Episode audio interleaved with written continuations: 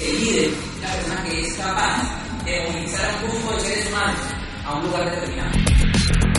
Esa es una pregunta. En este momento, ¿el mundo necesita líderes? ¿Colombia necesita líderes? ¿Esta ciudad necesita líderes? Y en este proyecto, ya lo necesitamos líderes para construir. Para todo lo que tú hagas en la se necesita liderazgo. Juan Carlos a Gloria por invitarme a hablarle a su grupo. Realmente para, para Adriana y para mí es un placer venir y estar compartiendo esta noche con ustedes, porque ellos son fuente de inspiración para nosotros. Somos muy cercanos, la aquí somos amigos y tenemos gran admiración por lo que han hecho Juan Carlos y. Entonces para nosotros es placentero poderles compartir nuestra experiencia de vida, poder compartir con ustedes lo que nosotros hemos hecho en el negocio y de alguna manera poder impactar o poder ayudarte en el crecimiento, en el desarrollo de lo que estás construyendo. ¿Quiénes son aquí invitados? ¿Quiénes vienen por primera vez? Ok, bienvenidos, invitados. Esta, estas conferencias o estas charlas básicamente es para las personas que vienen por primera vez, porque el objetivo principal de, de esta oportunidad o de esta conferencia a la que te invitaron es brindarte una oportunidad. ¿Y por qué brindarte una oportunidad? Porque la persona que te invitó entiende algo que tú todavía no logras entender porque no tienes información y él quiere que tú lo veas. Por eso muchas veces cuando le invitan a una de estos, que nunca ha venido, no es invitadito, el que le invita, le invita muy emocionado. ¿Ha pasado? A los que le invitó, o insisten mucho, vamos a la reunión, vamos a la junta, es increíble lo que imagina. Y está emocionado. ¿Por qué? Porque él en su cabeza tiene una información, en su cabeza y en su corazón, tiene una información que le ha impactado, que le ha gustado y que quiere compartir. El objetivo principal de esta charla, de estos 45 minutos, es que las personas están aquí por primera vez y los que están haciendo el negocio de manera profesional eleven su nivel de conciencia. Regálame la siguiente, entonces. Elevar el nivel de conciencia. Casi todas las diapositivas que traen, que traen son, fotos, son fotos que hoy tomé a mi biblioteca. Si no alcanzan a ver ahí, dice Meta dice la nueva conciencia de los negocios. Ese libro me gusta mucho porque es un libro que, que, que leí posgrado, posgrado de administración de empresas, que la oportunidad de hacer. Y en ese libro habla sobre la humanidad de las organizaciones, cómo ser empresario, cómo ser administrador, management, sí, de una manera humanista. Y dice el subtítulo del libro La nueva conciencia de los negocios. Y ese es el objetivo de esta conferencia, o el objetivo de esta noche, poder elevar en los invitados y en los empresarios el nivel de conciencia, el nivel de conciencia empresarial, el nivel de conciencia del liderazgo que tienen en este momento, el nivel de conciencia que tienen en tu desarrollo humano. Al final de la charla, el objetivo tiene que ser que salgas de aquí con un nuevo nivel de conciencia de lo que estás haciendo en la vida, de cómo estás haciendo tu negocio, de los que no están haciendo el negocio pero hoy los invitaron, de qué estás haciendo en tu vida y cómo te ves en los próximos cinco años, cómo ves a tu familia, cómo ves tus objetivos, cómo ves tus sueños. Ese es el gran objetivo que yo tengo, ¿ok? O sea que dentro de una hora debo de haber cumplido el objetivo con ustedes. ¿Por qué elevar el nivel de conciencia, muchachos? Porque realmente la mayoría de seres humanos, eh, antes de entrar a este proyecto, de entrar a estos procesos educativos y de transformación del liderazgo, venimos cumpliendo lo que yo llamo el libreto de la vida. ¿Qué es el libreto de la vida? Lo que la mayoría de los seres humanos tenemos que vivir es de que crecemos, ¿sí? Nacemos, crecemos unos 10 años, me atrevo a decir yo como niños, soñadores. Para mí ese es el libreto de la vida. Somos niños soñadores por ahí hasta los 10 años, 12 años, donde empezamos a tener un nuevo nivel de conciencia. Yo he llegado a la conclusión de que, independiente de tu nivel socioeconómico, los niños sueñan. Tú ves un niño muy pobre y así el carrito tenga las ruedas rotas, él está feliz. ¿Has notado eso? ¿Sí? Y ves a un niño que sea rico y también. Pero la diferencia está cuando empezamos a crecer, nos empezamos a volver ya con una conciencia del mundo, porque dejamos de soñar. Entonces nos dan un libreto y dice, ok, vas al, al colegio, 10 añitos, entras al bachillerato y te empiezan a hablar de que en el bachillerato es una nueva etapa de tu vida, porque muy prontamente, en 6 años, tienes que elegir una carrera profesional y tienes que elegir qué hacer en la vida. ¿Válido hasta ahí? ¿Van conmigo? ¿Cierto? Yo fui al colegio, fui eh, a la primaria, al bachillerato, y el libreto que en mi casa me decía, no, es tienes que ir al, al colegio, sea buen estudiante, haga caso, sea obediente. Y cuando termines tu bachiller, pues vas a ir a una universidad, vas a elegir una carrera. El libreto de la vida te dice que vas a estudiar, vas a conseguir un empleo o un autoempleo, vas a tener una familia, vas a conformar una familia y vas a vivir igual durante los próximos 40 o 50 años de la vida.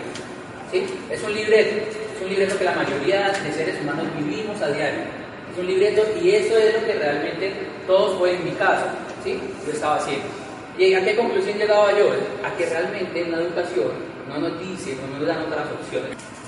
Quiero contarles un cuentito para amenizarlo. Quiero contarles un cuento que se llama, que es el cuento sobre el tigre y la oveja. ¿Ya se lo han escuchado? ¿Alguna vez lo he contado aquí, no? Ok. Resulta que cuenta la historia que había en la selva un tigre, una tigresa, que estaba con su manada, pero esta tigresa estaba en embarazo. Esta tigresa se salió de la manada, se perdió de la manada porque no tenía la posibilidad de avanzar como avanzaban todos en su manada. Esta tigresa, en el ánimo de querer sobrevivir en la selva, ataca a un rebaño de ovejas y en ese intento por sobrevivir ella muere. Esta ovejita, esta, señora, esta señora tigresa que estaba en embarazo, en el intento de sobrevivir en la selva, da luz, pero muere. De su pequeño tigrillo es adoptado por ese rebaño de ovejas.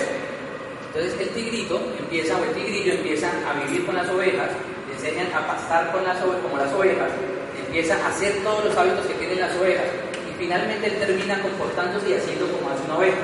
¿Cómo hacen las ovejas? Ayúdenme. Así hacen las ovejas, exactamente. Este, este pequeño tigre es educado y él se creía que era una oveja. Un día papá tigre, en la selva, él ve esa escena y él ve que su pequeño tigrillo sí, está con las ovejas. ¿Y eso es, normal? Eso no es normal. Entonces papá tigre va y sale el rescate de, esa de, de su hijo y caza una oveja. Coge a su hijo tigrillo y le empieza a decir que él no es una oveja, que él realmente tigre. Empieza a enseñarle a comer lo que comen los tigres, que es carne. Empieza a enseñarle a rugir como rugen los tigres. ¿Cómo rugen los tigres? Y ven así. Así hacen los tigres, más, o menos. Finalmente él lo lleva a un lago, y como Narciso lo hace en el reflejo del agua, y le muestra que él es un tigre. ¿Cuál es la moraleja de este cuento, muchachos? En la economía tradicional, en la educación tradicional que nosotros tenemos, eh, digamos lo que en el libreto de vida que llevamos los seres humanos, ¿somos tigres o somos ovejas? Ovejas, la mayoría dice ovejas. Somos realmente ovejas del sistema, somos realmente ovejas del, sistema educativo, somos realmente ovejas en el mundo. ¿sí? Porque todos estamos viviendo realmente como las demás nos dicen que tenemos que vivir. Y ahí es donde estaba yo, viviendo como una oveja, viviendo como una oveja. Ahora les voy a contar un poquito más de mi historia pero ahí es donde yo quiero profundizar los primeros 20 minutos de esta charla. Los tigres, yo los asemejo que son los líderes, ¿cierto?, de la selva, se hacen ahí competencia con el león. Pero los tigres, por su naturaleza, son qué?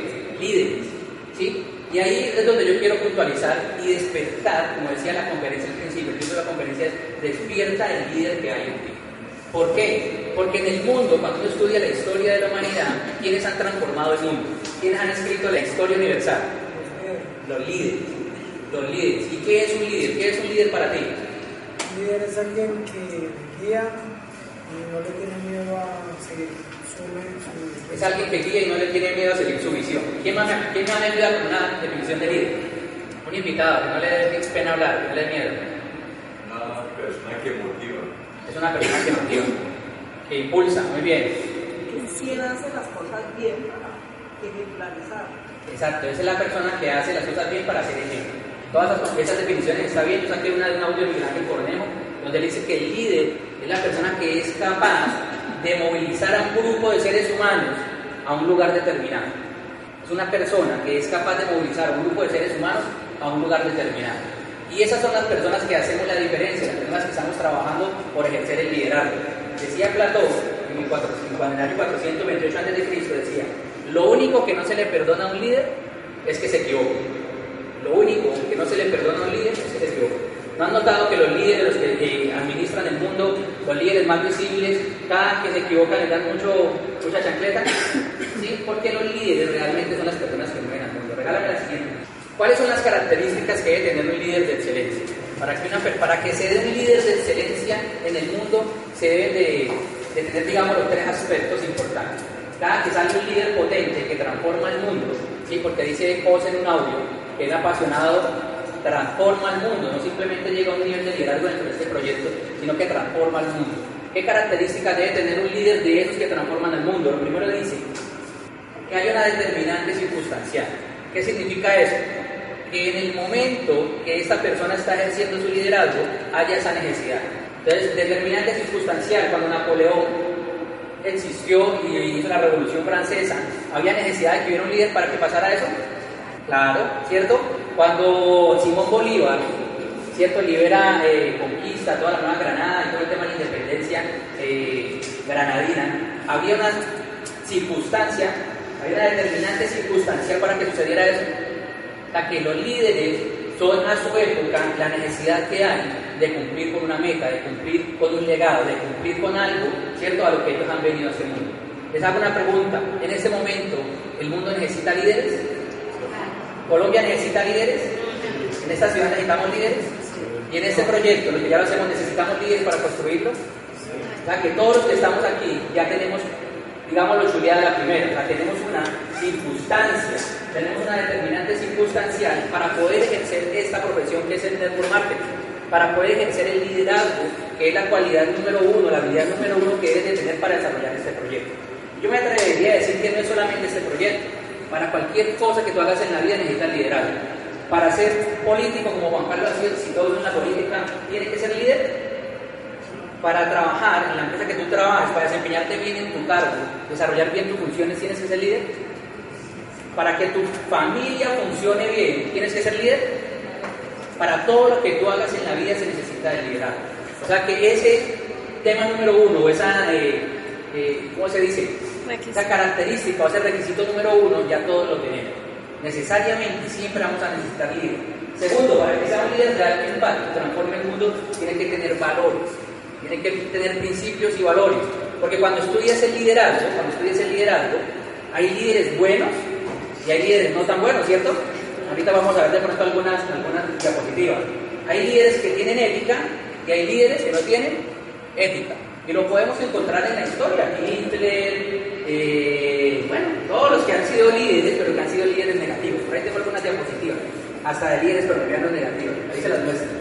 Entonces, segundo, tienes que tener principios y valores para poder desarrollar algo que impacte el mundo. No estamos hablando de, un liderazgo, digámoslo, eh, somero, estamos hablando de un liderazgo que impacte al mundo. Yo me estoy leyendo un libro que se llama La Biblia. Y me encanta, y ahorita les voy a contar un poquito de eso, porque ahí habla de un líder, ¿cierto? Que es Jesús. Viéndolo desde el punto de vista de liderazgo, no desde el punto de vista religioso, porque eso lo respetamos. Pero ¿qué hace que Jesús impacte el mundo? Los principios y valores. ¿Se necesitaba un líder en esa época?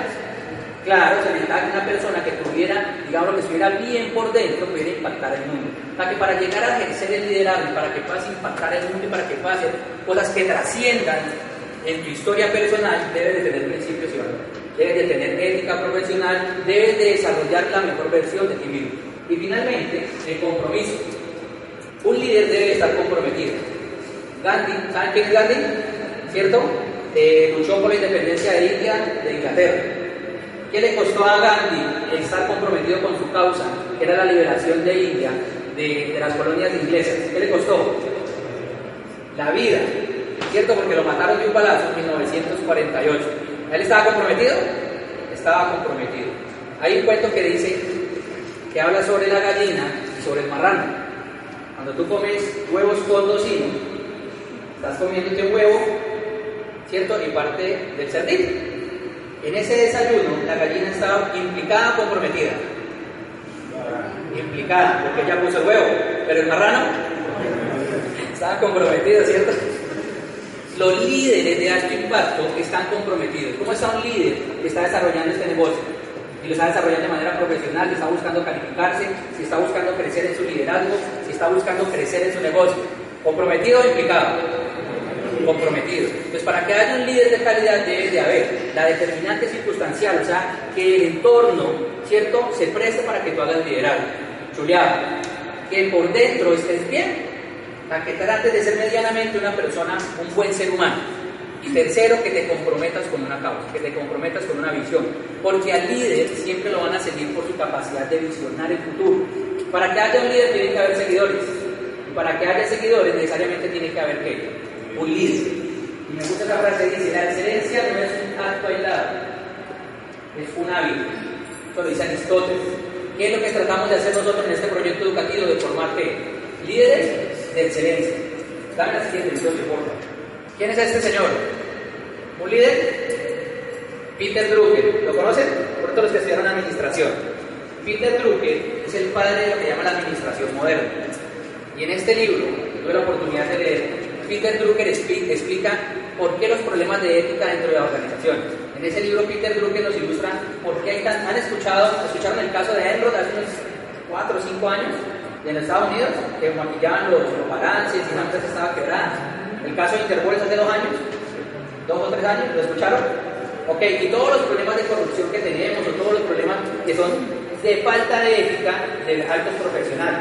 ¿sí? En este libro Dunker explica que la educación, por allá por 1800, cuando la era industrial empieza a aflorar, ¿sí? los grandes empresarios necesitaban presidentes para sus compañías, necesitaban buenos administradores.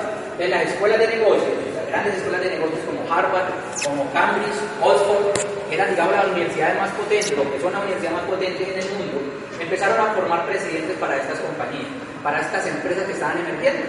Los dueños necesitaban tener una persona que realmente pudiera administrar eficientemente su capital, su empresa.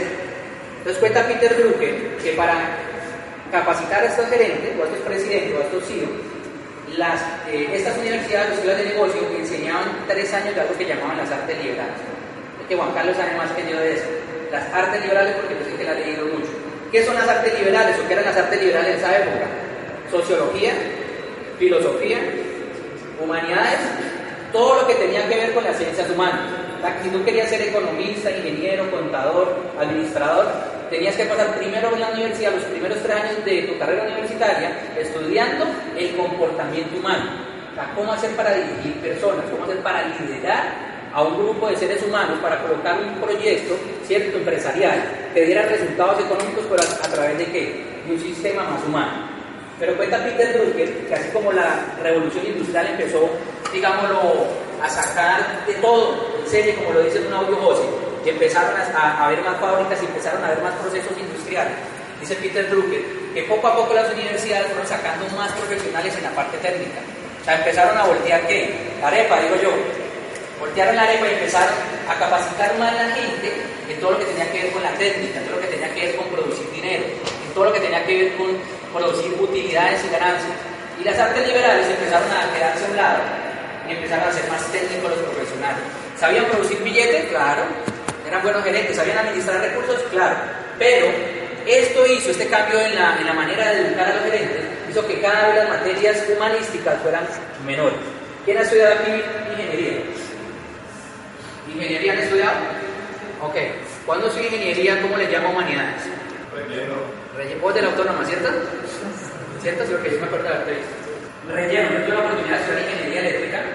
Los ingenieros electricistas, pues venimos de un mundo técnico. Y cuando venimos de ese mundo técnico, queremos ver en la práctica. ¿Cierto? Yo le decía a los profesores que volvieron a subir una, a un poste, arreglar un transformador. El, profesor me decía que eran ingenieros no técnicos, y bueno, había todo un discurso detrás de eso. ¿Para qué me voy? Los ingenieros, por tener la formación tan técnica, todo lo que tenía que ver con humanidad lo llamábamos relleno. Y nos volábamos. Nos volábamos de esa clase porque supuestamente no nos servía para nada.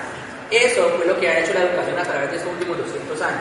Migrar esas humanidades, que eran realmente el grueso, el 80% de tu carrera, migrarlas que sean dos o tres materias de toda una carrera profesional. ¿Y en qué se han enfocado las universidades? En enseñarte la parte técnica. Y ahí es donde dice Peter Drucker que tiene que ver la falta de ética en las organizaciones, la falta de principios y valores con la que se forman a los profesionales. Y somos, somos digámoslo, eh, fiel copia de lo que es la universidad, porque hace poco, bueno, hace menos de 10 años nos graduamos de, de pregrado, de posgrado. Quiero contarte un poquito de mi vida, para hacerte una analogía de lo que estoy hablando acerca de la educación, porque no voy a decirte que todo eso que yo estoy diciendo de la parte humana, eh, de cometer errores, de no tener ética en los negocios, yo soy ajeno a eso, no, soy un ser humano como cualquiera, que está tratando de hacer liderazgo día a día, que está tratando de mejorar como persona. De niño, fui un niño común y corriente de estar todos aquí en Cali, ¿sí? una familia de, de clase media baja, de un colegio técnico industrial, y en ese colegio técnico industrial me enseñan a ser electricista. Me encantaba la electricidad, amaba la electricidad, y a los 17, 18 años que salgo tengo que elegir mi carrera universitaria. Soy técnico electricista, en el que estudié ingeniería eléctrica. Mi padre y mi madre son personas eh, muy normalitas. Mi papá es farmacéutico, tiene 60 años en ese momento, sigue trabajando para una droguería y muy normal, tercero de primaria, toda la vida ha sido una persona muy trabajadora. Mi mamá es ama de casa. Cuando yo tenía que elegir qué hacer, yo tenía los 16 años, qué ponerme a hacer en la vida, pues yo dije, farmacéutica no quiero ser. y ama de casa pues menos. Entonces tenía que ponerme a hacer algo en la vida. Entonces dije, ok, voy a estudiar ingeniería eléctrica, voy a hacer como hace mi profesor de electricidad, estudio de noche, trabajo de día porque siempre me ha gustado el dinero, siempre me ha gustado tener plata en los bolsillos. Desde muy niñito soy emprendedor, desde muy chiquitito. Siempre me ha gustado hacer negocios y tener plata en los bolsillos y vender cositas. Y a los 18 años yo dije, ok, voy a estudiar de noche, trabajo de día, como hace la mayoría de la gente, el libreto de la vida, el libreto de la vida, y voy buscando a ver cómo voy avanzando, voy a ser un gran profesional, y bueno, yo me visualizaba en una hidroeléctrica, una vaina de eso. Sin embargo, la vida me llevó por el área administrativa. Yo trabajé para una empresa importante de carne frías en Colombia. Y esa empresa, arranqué como operario, fui ascendiendo, era un buen empleado, era muy buen empleado. Era esos empleados que entraban a las 6 de la mañana y salían a las 2 de la tarde del turno, que yo era operario. Pero como la universidad arrancaba a las 6, yo me quedaba toda la tarde. Pues claro, era medio sapo, entonces a mí fue el que me ascendieron como a los 6 meses. Siempre el que está como más metido en las cosas, que le dan una oportunidad. Habían unas 20 personas en mi, en mi departamento, todos éramos operarios de una bodega, la mayoría tenían ya el doble de años que yo tenía, tanto, tanto en edad como en número de años trabajando en la compañía. Yo llevaba seis meses. Un día la jefe, eh, por alguna cosa, escribieron al supervisor y ella dijo, ¿quién sabe manejar un computador? Entonces la mano. Tenía 18 años. ¿Quién tiene aquí 18 años? Todos tienen 18 años y está jovencito. Así estaba yo, que así, cachetoncito y todo. 18 años, era bonito, era bonito. Y tenía que liderar, tenía que mandar un grupo de personas que tenían el doble años que yo, ¿cierto? Y que llevaban más años dentro de la compañía. Ahí empecé a ejercer yo mi rol de líder. Y empecé a buscar oportunidades en la vida porque yo quería crecer, yo quería ser alguien en la vida. Yo estaba siguiendo el libreto de la vida, pero con el sueño de ser alguien en la vida, con el sueño de ser un gran profesional, con el sueño de tener una familia. Era el libreto, pero todos soñamos en tener que siempre la esperanza de una vida mejor. En esa compañía duró ocho años haciendo varios cargos administrativos, paso por cuentas por pagar, luego paso por cartera. Finalmente terminé siendo un ejecutivo junior que manejaba eh, la cartera de las grandes superficies y a los 24 años me picó el bicho del emprendimiento. A los 24 años, estaba muy cerquita de tu edad, me picó el bicho del emprendimiento porque llegó a mis manos un libro que se llama Padre Rico, Padre Pobre. ¿Quién lo ha leído? Padre Rico, Padre Pobre es un libro de espíritu empresarial. Yo a los 22 años, a mí no me gustaba leer, como a la mayoría de gente en Colombia. El promedio de lectura en Colombia es de, dos, de cinco libros al año, por persona. O sea, punto cinco, punto cinco, punto, o sea, medio libro, o sea, como más o menos la revista semana. Pero yo, a los 22 años, yo veía que las personas que estaban en las oficinas, porque Dios me puso en un puesto donde al frente de mi oficina tenía todos los gerentes y el presidente de la compañía. Entonces yo venía a ser operario, ya venía vestidito así cachaco.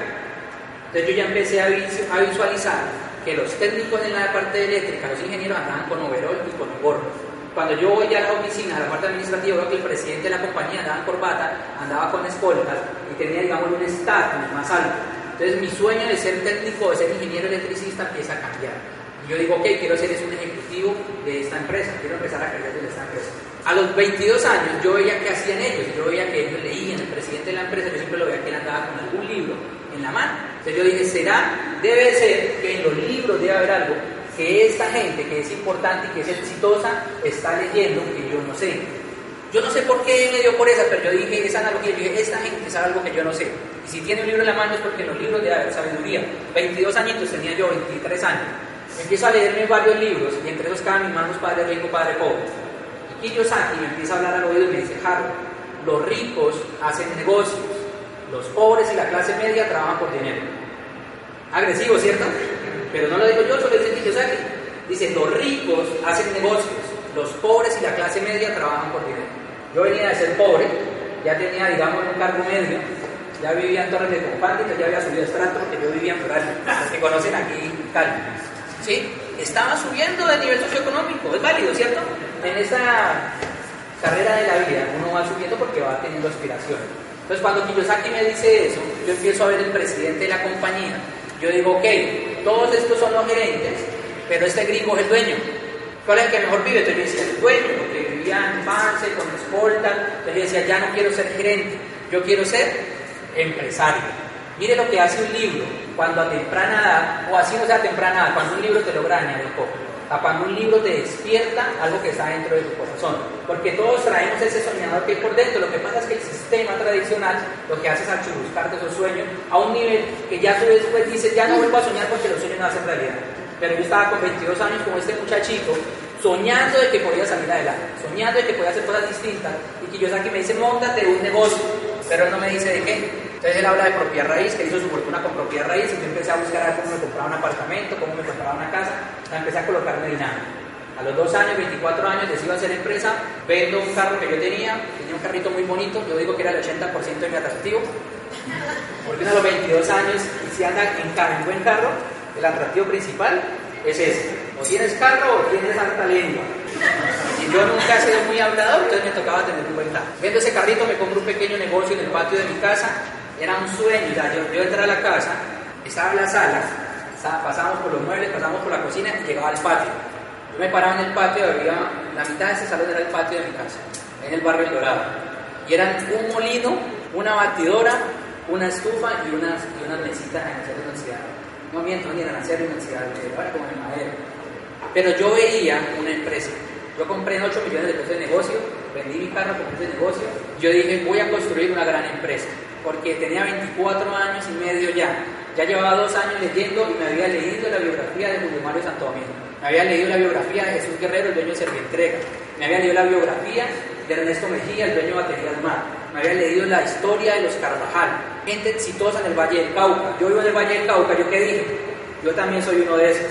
Me compré esa pequeña fábrica y yo llevaba, como me quedé sin carro, yo seguía trabajando en esta empresa. A las 6 de la tarde que salíamos, alguien me canallaba el carro con alguien del norte al sur. Alguien me le pegaba. Regularmente me iba con los ejecutivos de la empresa, que eran los que tenían carro. Yo le decía, arriba a la fábrica, yo le, yo le muestro. Venga, por, por, traerme yo le voy a regalar un paquete. Yo hacía, yo hacía arepas, yo fabricaba arepas precocidas. Yo lo entraba por la casa, muchas veces eh, nos entraba y el patio estaba lleno de ropa encima de las máquinas, pero era mi sueño. O sea, yo me soñaba siendo un gran empresario, 24 años. Ya me había leído varios libros. Tomo la decisión y me largo de esa empresa. Súper agradecido porque esa empresa saca a mi esposa, esa empresa la amo, porque he aprendido que soy como profesional. Ahí pagué mi universidad y ahí saqué lo más importante de mi vida, que es la mamá de mis hijos, que es Adriana Sá. Un aplauso para ella.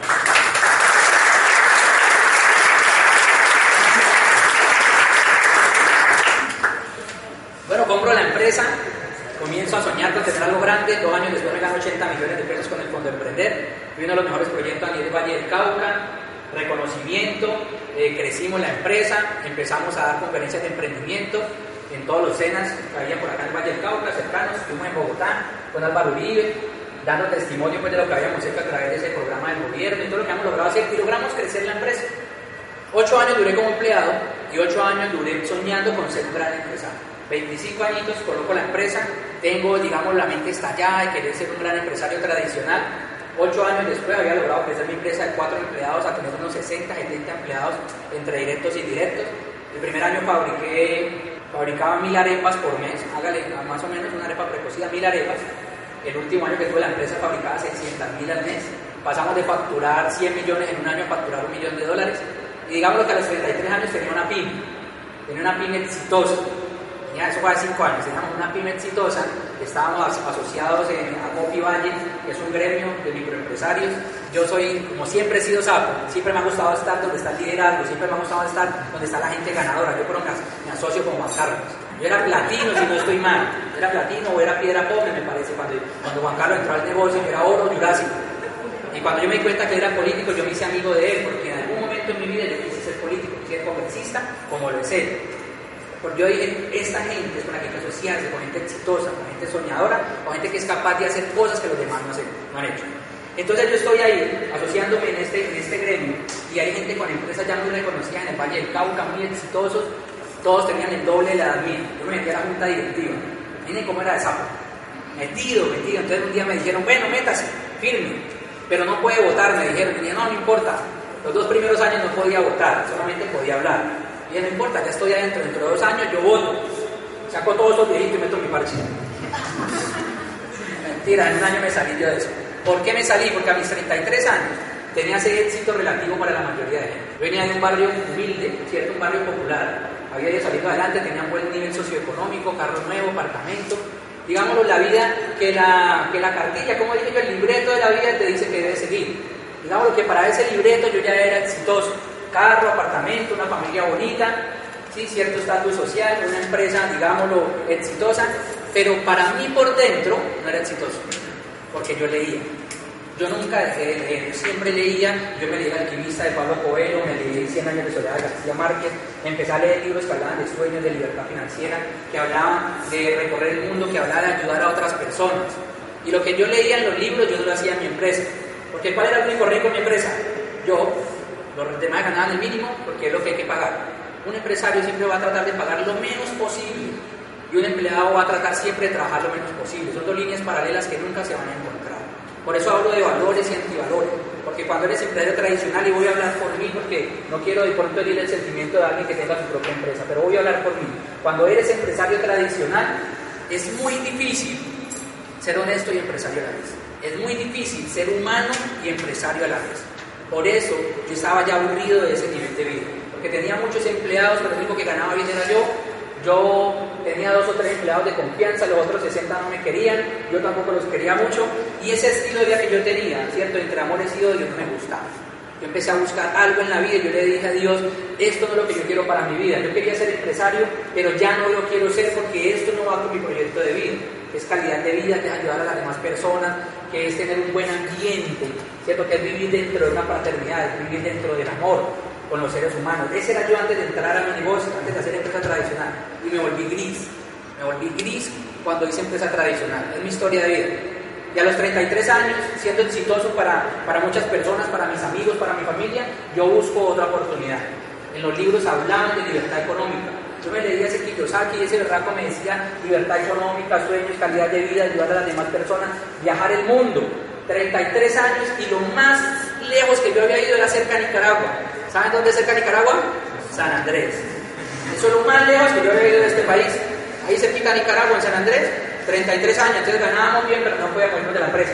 Porque así nos íbamos, la empresa se quebraba. Yo estoy así en un tema depresivo, salgo del trabajo un viernes, 3 de la tarde, digo, voy a recoger a mi hijo, voy a llevarlo a comer un helado para que me quite el estrés. Y salgo de la empresa, doy la vuelta y me encuentro una persona que en mi juventud había sido mi profesor de electricidad. Esa persona para mí era un referente en liderazgo. Yo veía ese man allá, era empresario tradicional, exitoso. El tipo había sido mi profe de colegio. Yo fui ingeniero electricista porque yo le copié a él que era ingeniero electricista. Era mi referente, digámoslo, a nivel profesional. Yo tengo mi carro y voy y lo saludo, casi me le tiro en plancha. Yo a mi auspiciador lo amo por eso. Porque antes de entrar a este negocio yo ya tenía cierta referencia de él como un líder, como una persona bacana. Voy, lo saludo, me le quejo de todo lo mal que me va, entre comillas, de los proveedores, de los empleados, del gobierno, de todo lo que tiene que ver un empresario tradicional. Y él me dice, no te preocupes que hay una oportunidad. Dice, no te preocupes que hay una oportunidad. Yo le dije, ¿qué es? Y me dijo, escúchate estos audios. Miren lo increíble que es este proyecto, muchachos. ¿A quiénes los invitaron hoy? A ustedes los invitaron, yo me fui y me metí. A mí nadie me tenía en una lista, mi oficial no me tenía ni en una lista para meterme a este negocio. No sé si no me había visto el perfil, por algún motivo ya era plata y no estaba en su lista. Simplemente yo me lo encuentro, le digo qué es lo que estoy viviendo y él encuentra la oportunidad de acercar a una persona sin sueños a un proyecto que lo va a llevar otra vez a soñar. Y él me entrega cinco audios de esa industria. Como buen alumno que yo soy, me metí al carro, coloqué los CDs y empecé a escuchar. José Bobadilla, Luis Costa, Sergio Rivera, y empiezo a escuchar los diamantes y las personas que tienen éxito dentro de este proyecto. Y ahí me engancho, ahí me engancho. ¿Por qué? Porque los CDs decían lo que yo quería escuchar, porque yo desde niño era qué? Soñador. Yo a los 25 años era soñador, yo quería ser como Julio Mario Santo Domingo, pero tenía 33 años y el sistema tra tradicional lo que había hecho era volverme los sueños así, del tamaño no tanto del bolsillo, sino de las circunstancias. Y en esos audios empiezo yo a escuchar que hablaban de libertad financiera, que hablaban de sueños, que hablaban de recorrerse el mundo, y yo me empiezo a enamorar del proyecto. Yo estaba un poquito desinflado y esos audios logran otra vez subir mi inteligencia emocional y logran despertarme otra vez la capacidad de soñar.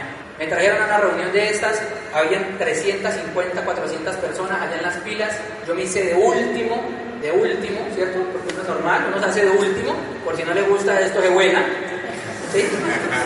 Si no le gusta esto se vuela. Entonces yo me fui y me crucé de brazos, me crucé de piernas, porque yo dije, yo soy empresario, yo soy exitoso. ¿Qué me podrán enseñar estos amigos? Imagínate lo que es la ignorancia, ¿cierto? La ignorancia que uno tiene cuando tiene estado de llanura, porque cree que ya sabe. Te pasa como a los médicos. ¿Aquí médicos? ¿Alguien, ¿Alguien que sea médico? Ok, rajemos de ellos. Los médicos no saben que no saben. Hay un audio por ahí que dice así. Yo voy a hacer reunión el muchacho que habla allá, es el de este negocio, que es el actual de nosotros, Dice libertad financiera, viajar el mundo, ayudar a otras personas, sueños, calidad de vida, amor, cofradía. Y a mí me gusta lo que yo escucho, pero también hay que decir a mi mente y mi conciencia que eso no existía. Porque yo estaba en un mundo donde si tú le ayudas a otro, te quita el negocio. Yo estaba en un mundo donde si tú dejas entrar a alguien a tu planta de producción, te la copia. Yo estaba en un mundo que si tú, un empleado se te lleva la fórmula, va y la vende a otra empresa. Que si no tiene una persona de confianza manejando la base de datos, se te quita, se te lleva la base de datos la a la competencia de tus clientes. Yo estaba en ese mundo. Y aquí el orador decía que entre más le ayudaras al que te invitaba, al que tú invitabas, más dinero ibas a ganar. Se trataba de capitalismo solidario, se trataba de ayudar a otras personas, que se, se, trataba de enseñarle a otros a soñar. ¿Ustedes creen que yo creía en ese momentito? No. Simplemente yo fui terco, porque yo soy empresario. Desde niño me he considerado que soy emprendedor. Entonces yo dije, todo lo que hablan es muy bonito. Yo no lo creo, pero por si las moscas yo me voy a meter. Entonces ¿qué tal que sea verdad yo me quede por fuera? Entonces yo me metí. Me metí, me empecé a pegar al programa educativo, me empecé a pegar a los libros que, que desarrollaban, que me pasaban cada año auspiciador, a los audios y a los eventos. Y de tanto ir a estos eventos, y de tanto ver ya y asociarme con gente exitosa como Juan Carlos, con Esmeralda, con platinos, con diamantes, ¿sí? de conocer a un tal José Guadilla que era muy exitoso, yo empecé a meterme, así como me metí a copia, así como me metí en la empresa a ser un ejecutivo junior, así como me había metido en tantas partes, a estar encima, a estar ahí cerca al liderazgo, cerca la gente que tenía éxito. Yo me quedaba fuera de las reuniones porque decían reunión de plata y superiores. Y yo me quedaba fuera porque yo era piedra cómplice. Mi auspiciador entraba, la puerta era cerrada, la charla la daba un líder que se llama José Bobadilla, que es el más grande de Latinoamérica, y yo me quedaba fuera casi que colocando el oído en la puerta, pero no escuchaba. Cuando salía mi auspiciador, y le decía, ¿qué dijeron, Berchito? Y me decía, no, no te puedo contar. Ahí en que dice el otro mes, me califica plata, para yo poder estar en la reunión de líderes.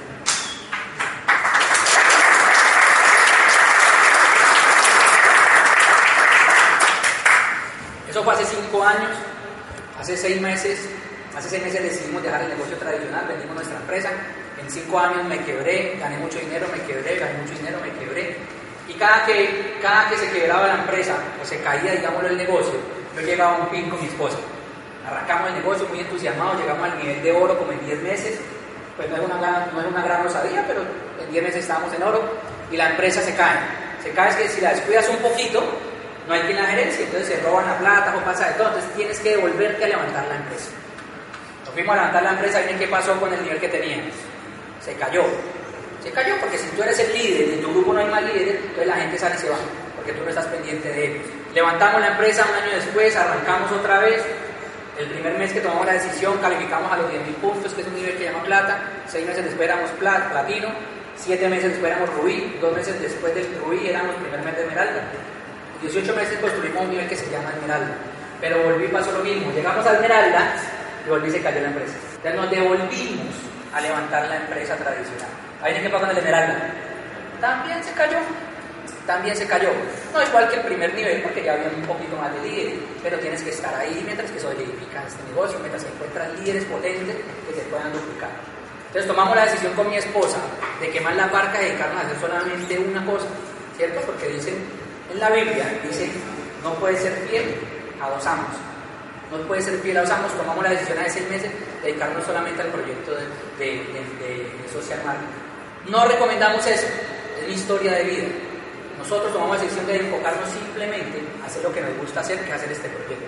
Que es educar, que es educar a otras personas, que es buscar gente soñadora. Nos decidimos salir del mundo tradicional de la empresa y nos decidimos salir del mundo tradicional de la educación. Fuimos, mi esposa tiene dos carreras, yo hice una carrera universitaria, yo hice un posgrado en la San Buenaventura. Entonces, digamos lo que no es que no estemos capacitados, ya fuimos al Chichones, ya fuimos a la universidad, íbamos a arrancar una maestría, nos encontramos con este proyecto y descubrimos que el programa educativo nos ayuda a desarrollar liderazgo y desarrollo humano. Liderazgo y desarrollo humano. Para tú ser empresario tradicional, con que tengas liderazgo, te funciona. Porque allá afuera se consigue dinero empujando y siendo líder, digamos lo que desarrollando cualquier empresa tradicional. No necesitan ni principios ni valores para ser exitoso allá afuera. Plata se consigue. Pero descubrimos que para hacer este proyecto de vida tenías que tener esas dos habilidades.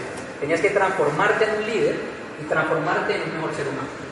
Entonces decidimos quemar todas nuestras barcas, vender la empresa, cerrar la otra que teníamos, dedicarnos 100% a hacer este negocio y ser coherentes con lo que hablamos del sistema educativo.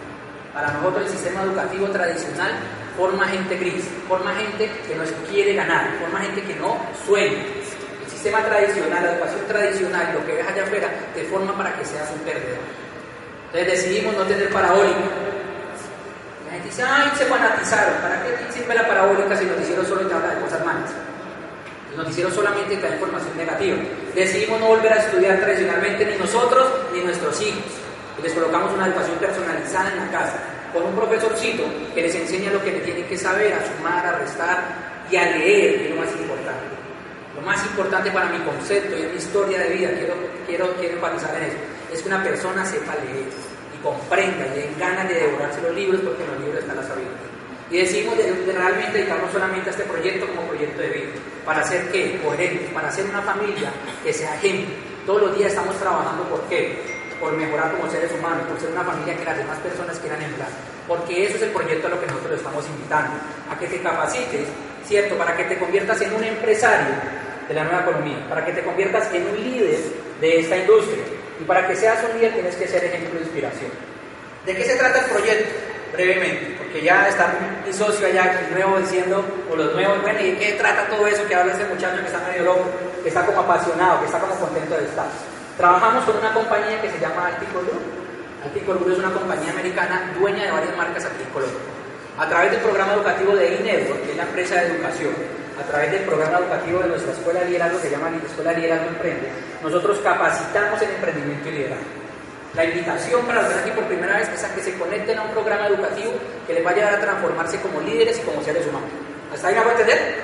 A través de ese programa de formación vas a aprender a crear una empresa, pero no una empresa tradicional. No es una empresa ni con empleados, ni con local comercial, ni con grandes inventarios como tenía yo. Es una empresa de la nueva economía. Te vamos a abrir una franquicia que cuesta 35 mil pesos y es un código en internet. A través de ese código en internet vas a tener como un Facebook, pero es un Facebook comercial, es un Facebook empresarial. Te vamos a dar una membresía de esta compañía y a través de ese portal web te vamos a conectar simplemente tu casa a todas las fábricas de productos que tú tienes todos los días que consumir. Todos los días tienes que consumir. ¿Cómo es tu nombre, mi amigo? Jairo Gómez. Jairo Gómez. Consumo masivo, crema dental, champú, desodorante, ¿lo haces? Lo vas a hacer para toda la vida. O sea, Jairo ya hace el proyecto. Lo que pasa es que lo más seguro es que le compre a quién? La 14 Éxito Car- Carulla. Éxito la 14 Carulla. Lo que vamos a hacer con Jaime, lo que vamos a hacer con Jaime es conectarlo a un portal web. Jairo, Jairo Gómez. Ok, Jairo. Jairo Gómez lo vamos a conectar con un portal web en internet. ¿Sí? A través de ese portal web le vamos a enseñar tres cosas a Jairo. La primera llama consumir. Cambiar de crema dental, cambiar de champú, desodorante, te hace, se te hace fácil el vicio. Fácil, usted lo prueba y si le sirve lo sigue usando. ¿Sí? Sale el Yodora y empieza a utilizar nuestros productos. Eso se llama autoconsumir. Cuando a mí me explicaron eso, pues yo la vi muy fácil. ¿Por qué? Porque yo ya consumía, pero la 14 no me daba nada. Yo, yo mercaba una 14 de calidad. La 14 me daba unos punticos que al final mes los cambiaba por tapas, por, por plásticos, por dulce el segundo paso para ganar dinero en este proyecto se llama distribuir, recomendar o vender, como lo quieras llamar. Me dijeron la rentabilidad del 43% de la inversión. Las arepas rentan el 3%. Ah, Yo facturaba mucho billete para ganarme el 3%. Mucho. Y aquí me decían que el 43% de la rentabilidad era sobre la distribución de los productos. ¿A mí me gustó? Claro. Porque yo dije, si vendo 10, 20 millones de pesos, son 8 millones, son 4 8 millones mensuales que me puedo ganar solo comercializando. Pero me dijo, una persona que me invitó me dijo, el tema no está en que te pongas a vender los productos. El tema realmente radica en que logres armar una red de distribución apalancada en el Internet y en las redes sociales. Apalancada en el Internet y en las redes sociales, es como si tuvieras un Facebook, pero todas las personas que estén asociadas, que estén conectadas a tu Facebook, se cepillaran con la crema dental de tu compañía, se lavaran el cabello con el champú de tu compañía. Por todo ese consumo que hay en tu van a pagar una bonificación. Yo, ¿cuánto dinero te quieres ganar? Me dije mucho. Me dijo, ok, tienes que abrir muchas franquicias. Le dije, ¿qué- ¿cuál es el potencial de ingreso? Me dijo, es ilimitado, porque depende de la capacidad que tengas de liderar personas con una visión común para que construyas una organización de personas y de seres.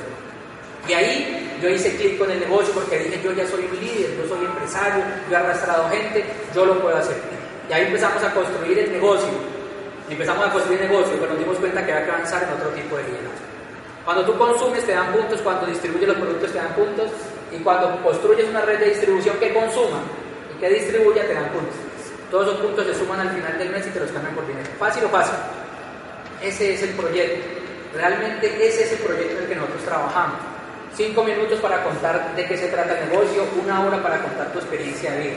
¿Por qué? Porque es muy fácil entender el proyecto. Abres una página web, consumes productos que ya consumes, si no queda otras marcas, le recomiendas al que no quiera entrar y los que quieran entrar pues los conecta a un programa educativo, los capacitas y los consumen y recomiendan. Entenderlo, digámoslo teóricamente, es muy fácil. Construirlo, no. ¿Por qué? Porque este negocio no es de empleados y jefes. Este negocio es de líderes y socios. Para construir esa red de distribución vas a tener que formarte como un líder, una persona de influencia, como una persona que sea capaz de atraer a otros para movilizarlos de un punto A a un punto B. ¿Cuál es la estrategia para que seas exitoso en este proyecto? Conectarte a la educación. Yo tengo la fortuna que desde los 22 años empecé a leer libros y empecé a leer sobre liderazgo. ¿Conocen a ese señor? John Kennedy, toda esa literatura está en la biblioteca que yo tengo en mi casa. Para un momentito. A los 22 años ese fue el segundo libro que yo me leí. ¿Ese señor era un líder? ¿Positivo o negativo? Yo tenía 22 añitos, una persona me recomendó un libro que llama ¿Quién se ha llevado mi queso? ¿Lo han leído? Yo me leí el libro, yo tenía 22 años y yo ya estaba motivado.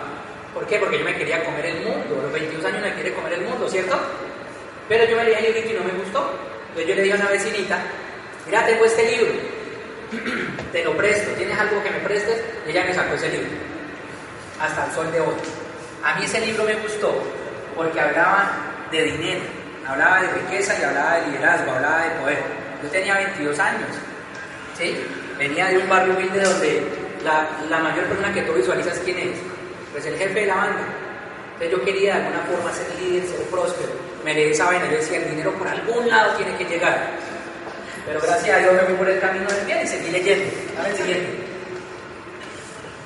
Emprendedores, Gandhi, Pérez, etcétera, etcétera, dale. Profeta del desierto, Luis Carlos Ganán, dale. Don Julio Mario Santo Domingo. 23, 24 años me leo ese libro. Entonces yo ya cambié de querer ser como Pablo Escobar a querer ser como Don Julio Mario Santo Domingo. Porque mi mamá me ha enseñado principios y valores. Lo que pasa es que uno cuando jovencito a veces se trata como de salir del camino. Dale el siguiente. Robert Kiyosaki, dale. Líder de líderes de líderes. Álvaro Uribe sigue. Gabriel García Márquez. Empecé a leer libros sobre, sobre sueños. Dale. Empecé a leer libros sobre liderazgo. El cabello. Dale. Empecé a leer sobre la historia. Para un momentito. Voy preparando la charla, estaba leyéndome un pedazo de ese libro y decía que por allá en 1770 y pico, cuando empezó eh, la, eh, la, rebelión de los comuneros, yo sé que ustedes no acuerdan de eso, ¿cierto? Porque uno le enseñan eso en el colegio como no sirve para nada, pues uno no lo. Pero a mí me gusta la historia, entonces yo me lo leí. Y decía que por allá en 1776, en la guerra de los comuneros, cuando empiezan, digámoslo ya, eh, a quererse independizar los colombianos de la corona española, ¿sí? empieza a buscarse la gente. ¿Por qué? Porque la corona española empezaba a subir los impuestos. Los salarios eran bajitos y la calidad de vida no era buena. 1776. Yo me leía eso hoy, estamos en el 2016, ¿cierto? ¿Hay alguna diferencia? Calidad de vida bajito, los sueldos son, son chiquiticos, cada vez nos suben más los impuestos. En esa época estaban berracos, estaban berracos los comuneros porque estaban subiendo el impuesto a las ventas del 4 al 6%. ¿Y aquí cuánto están los impuestos ahora? 16, si lo subieron como al 20. Bueno, yo no sé porque yo no veo noticias. ¿Sí? La misma historia, yo decía 200 y pico de años y realmente no hemos avanzado mayor cosa. ¿Cuál es la gran diferencia entre hace 200 y pedazos de años y la diferencia ahora? Una, es lo mismo, la vida sigue igual, el libreto de la vida no va a cambiar. Lo único que puede cambiar es tu información. Y esa información realmente está en los libros. Dale siguiente, por favor. Yo lo hice, soy líder de aquí de la industria, de marketing, ángel de la calle, dale. Y el Castro y Gabo, dale por favor. Varios líderes políticos, unos buenos no tan buenos, dale. Políticos, dale, líderes. Finalmente llegué a este libro y dale el siguiente. Y con eso quiero terminar. Me leí este libro. Es una biografía sobre Jesús. No quiero hacer ninguna apología ni cristiana ni católica, nada, simplemente eh, para los que creen, pues bacano, yo creo en Dios. Pero me empecé a leer hace unos, meses, me empecé a leer hace unos meses un libro que habla sobre algo que llama la Biblia. La señora me lo regaló por cierta situación y me dio por leerme ese libro. A mí me gusta el liderazgo, o sea, a mí me encanta el liderazgo, a mí me apasiona el liderazgo, estudiarlo y ejercerlo. Yo todos los días estoy trabajando para desarrollarme como un líder, un líder potente que transforme vidas, como un líder potente que impacte al mundo. Me empecé a leer la historia, la biografía de Jesús y a leer lo que decían en la Biblia. Yo decía, es muy torombolo que los que hacemos este proyecto no leamos sobre el líder más grande que hay en la historia de la humanidad. Cuando le quitas la parte religiosa y vas al tema del liderazgo, Jesús es la única persona, el único líder que ha logrado partir la historia de la humanidad en dos. No dice antes de Aristóteles y después de Aristóteles. Dice antes o después de Napoleón. Ni antes o después de Álvaro Uribe. Dice antes de Cristo y después de Cristo y empiezas a leer y encuentras cantidad de cosas sobre liderazgo, y encuentras cantidad de actitudes sobre liderazgo que te enseñan. La magia de pensar en grande, piense y hágase rico, el onceavo elemento, los secretos de una mente millonaria. Todos hablan de prosperidad a través de la mente, el secreto. ¿Han leído? Todos esos libros hablan de prosperidad a través de la mente. Y ahí te lo resumen en una sola frase y te dice, hombre de poca fe, si pudieras creer moverías una montaña. ¿Qué es eso? simplemente que a través de tu mente, a través de tu fe, podrías hacer grandes cosas. O sea, que hay enseñanza sobre liderazgo, sí. Dice en un pasaje, dice, Jesús alimentó a 5.000 hombres más mujeres y niños. ¿Cuántos años duró el legado de Jesús, el liderazgo de él? ¿Cuántos? Tres. ¿Cierto? Jesús arrancó a los 30 y a los 33 murió. O sea, en tres años el man dio su discurso y dejó su legado. ¿Cierto? En tres añitos. Dice ahí, en un pasaje que no me acuerdo cuál dice, alimentó más de 5.000 hombres, más mujeres y niños. ¿Cuántas personas habían en ese salón? Si habían 5.000 hombres, más mujeres y niños. Póngale una mujer por, por hombre y un niño por pareja. Habían 15.000. O sea que el man ya tenía 15.000 en una convención. ¿Tenía liderazgo? Tenía liderazgo. Allá es donde yo quiero llevarlos, muchachos. Lo que nosotros hacemos en este proyecto es formar líderes. Lo que nosotros hacemos en este proyecto es formar líderes te vas a formar como un líder de influencia para que puedas duplicarte en otras personas. Si quieres tener calidad de vida, si quieres viajar el mundo, si quieres ayudarle a otras personas, si quieres libertad financiera, vas a tener que capacitarte y transformarte como un líder. Si quieres tener la promesa del negocio que da el network marketing, si quieres tener la promesa de lo que dicen los audios y lo que dicen los libros de transformar tu vida y la de tu familia, ¿sí? de no pasar por este mundo y pasar desapercibido, vas a tener que educarte en liderazgo. Jesús entrenó a 12 y hoy son un millón, un billón, son mil millones de personas en el mundo que están en el cristianismo. Somos siete mil millones de personas, siete billones. Un billoncito son de esa corriente, de esa corriente religiosa, que es el cristianismo. Un billón, imagínate lo que ha hecho ese, legado de más de dos mil años. A eso es lo que yo te quiero invitar, a los que están nuevos, a los que están por primera vez, es a que se den la oportunidad de conectarse al programa educativo, de que se den la oportunidad de conectarse a los libros que te hablan de desarrollo humano de que te dé la oportunidad de conectar tu programa que te va a transformar como persona. No te prometemos riqueza en dos meses, no te prometemos que vas a ser millonario en un año o en dos años. Te prometemos que si simplemente abres la mente y tu corazón para conectarte a la educación que da este proyecto, de dos a cinco años vas a transformar tu manera de ser. Cuando transformes tu manera de ser, otras personas te van a querer seguir. Y cuando esas personas te sigan, y sean muchas, ¿cierto? Todos esos resultados van a llegar. Y muy seguramente ustedes y nosotros estaremos en la playa del mundo, muchachos. Muchas gracias.